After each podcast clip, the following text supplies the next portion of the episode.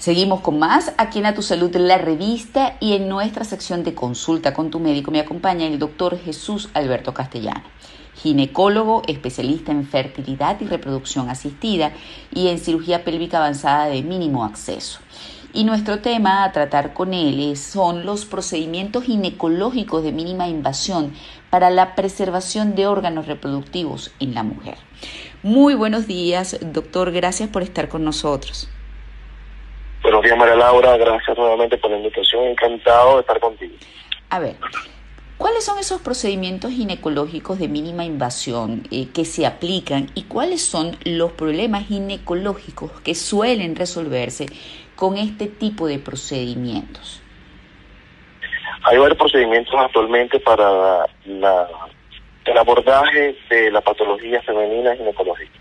Tenemos la laparoscopia, muy bien escuchado, y tenemos que una gama de procedimientos que ahora actualmente se pueden hacer, que estoy hablando casi un 100% de todos los procedimientos que has escuchado. Miomectomía, voy a nombrar los que no son preservadores de útero y de órganos pélvicos.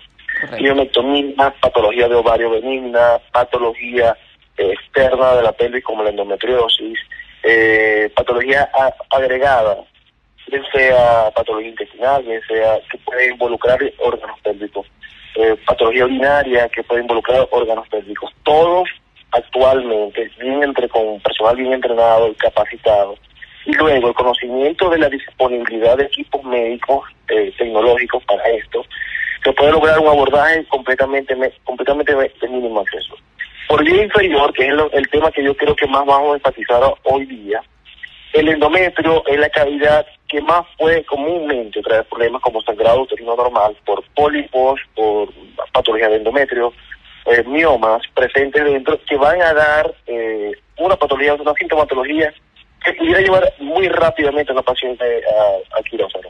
Actualmente tenemos la histeroscopia y lo último o lo, más adecuado es la resectoscopia para el manejo independiente de la cavidad endometrial, que es la, el espacio dentro del útero y no como antes se maneja, que bueno, yo puedo decir antes, pero actualmente se maneja igual aquí en Venezuela, es que esa cavidad, usualmente, si hay una enfermedad de, esa, de, ese, de ese espacio, todo el mundo la va a llevar a histerectomía porque es la única método para resolver.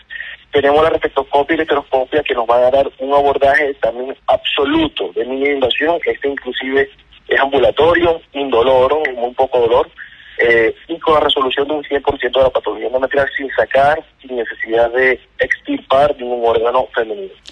¿Por qué es importante que nosotras las mujeres estemos enteradas de la existencia de este tipo de técnicas y procedimientos quirúrgicos para corregir nuestros problemas ginecológicos que buscan preservar este, nuestras partes íntimas lo más posible? ¿Por qué esta nueva modalidad y por qué usted se empeña tanto en difundir este tipo de intervención? Este, sí, es muy, muy importante. Primero porque cada vez más tenemos que incluir las preguntas de, fertilidad, de deseo de reproducción, inclusive en los pacientes que ya han tenido niños. Normalmente en los países latinoamericanos, que es lo que hemos visto, y los estudios que, se reportan en países del primer mundo con respecto a la extirpación, de, sobre todo del útero, hacer la histerectomía muy común y muy habitual, es que la paciente no es eh, interrogada para preservar su útero, eh, luego, por, por fertilidad y lo más importante que está muy en boga de énfasis dentro de la consulta ginecológica es la sexualidad.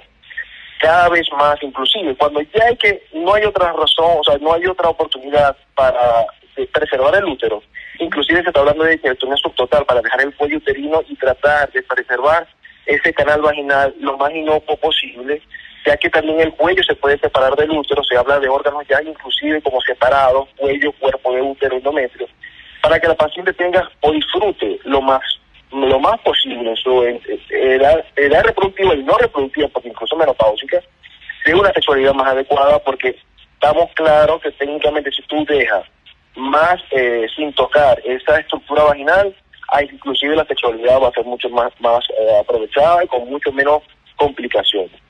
La fertilidad, yo quisiera enfatizar eso porque no toda paciente para las, para las mujeres que están escuchando y para incluso los colegas, no todas las pacientes, incluso que ya hayan cumplido, creemos que hayan cumplido maternidad, no quiere decir que realicemos una esterectomía. muchas pacientes, aún en una muy buena edad reproductiva, le ha propuesto y he visto con gran frecuencia y estamos analizando mi equipo de trabajo, revisando qué cantidad de porcentaje de pacientes se está llevando histerectomía solamente porque ya se le había concluido y tenía una enfermedad, un sangrado uterino anormal, por ejemplo, que se puede resolver por vía endoscópica inferior, y le dicen al paciente, no, vamos a hacer histerectomía porque ya cumpliste eh, paridad o ya tienes tus niños. Esta no es una propuesta actualmente, la propuesta es de preservar el útero y tenemos tecnología inclusive mucho menos agresiva, mucho, no va a ir a quirófano, puede ir a un quirófano ambulatorio, con el instrumento instrumental adecuado, súper inocuo y que va a resolver el problema en un 100%. A ver, ¿qué le recomienda a, a, esas mujeres que nos están escuchando? Buscar siempre una segunda opinión, este, alertarse ante qué propuestas eh, de parte del médico que la esté, eh, pues en este caso, eh, atendiendo deben buscar varias opiniones. Actualmente ya incluso más de las cosas provechosas de la pandemia nos hemos eh, eh, equipado un poco más con el tema de información por redes, por online, por, mira, por, páginas web. Eh, deben buscar una segunda opinión, deben alertarse si le proponen una esterectomía, una resección de ovario completa. Eh, tienen que preguntar al paciente, al doctor, si es capaz de garantizar que su órgano reproductivo se va a preservar a menos que sea cáncer, por supuesto, que inclusive en cáncer, cuando no ha cumplido fertilidad, puede hacerse un procedimiento de invasión con preservación de órganos para reproducción inmediata.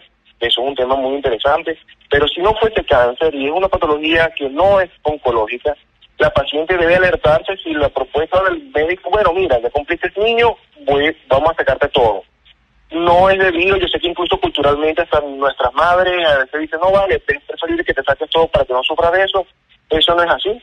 Eh, se puede resolver con un procedimiento con mucho más, menos eh, daño menos eh, extirpación o menos extracción de órganos, con mucho más favorable vida, calidad de vida, sexual, eh, profertilidad, que no sabemos, porque hasta que no terminemos nuestra edad reproductiva, no sabemos si nos toca en la vida tener otro niño o cuidado, un cambio de pareja, historia de la vida que pase algo, eh, mira, grave en la familia y este, pueda llevarte a la necesidad de tener tu útero para poder ser mamá. Bueno, muchísimas gracias por habernos acompañado. ¿Cómo hacemos si tenemos alguna duda, alguna inquietud para preguntarle directamente, doctor? Pueden comunicarse, tiene varias vías. El Instagram que ahora muy utilizado, arroba DR Jesús Castellano. El número de contacto de mi centro, 0424 613-2556 por vía de WhatsApp. Y eh, yo creo que básicamente las redes. Otra, otra vía que utilizo para los pacientes extranjeros es el correo electrónico castellano arroba hotmail.com. Esas son las tres vías más fáciles. Muchísimas gracias al doctor Jesús Alberto Castellanos, ginecólogo especialista en fertilidad y reproducción asistida y en cirugía pélvica avanzada de mínimo acceso, por hablar con nosotros sobre esos procedimientos ginecológicos de mínima invasión para la preservación de órganos reproductivos en la mujer.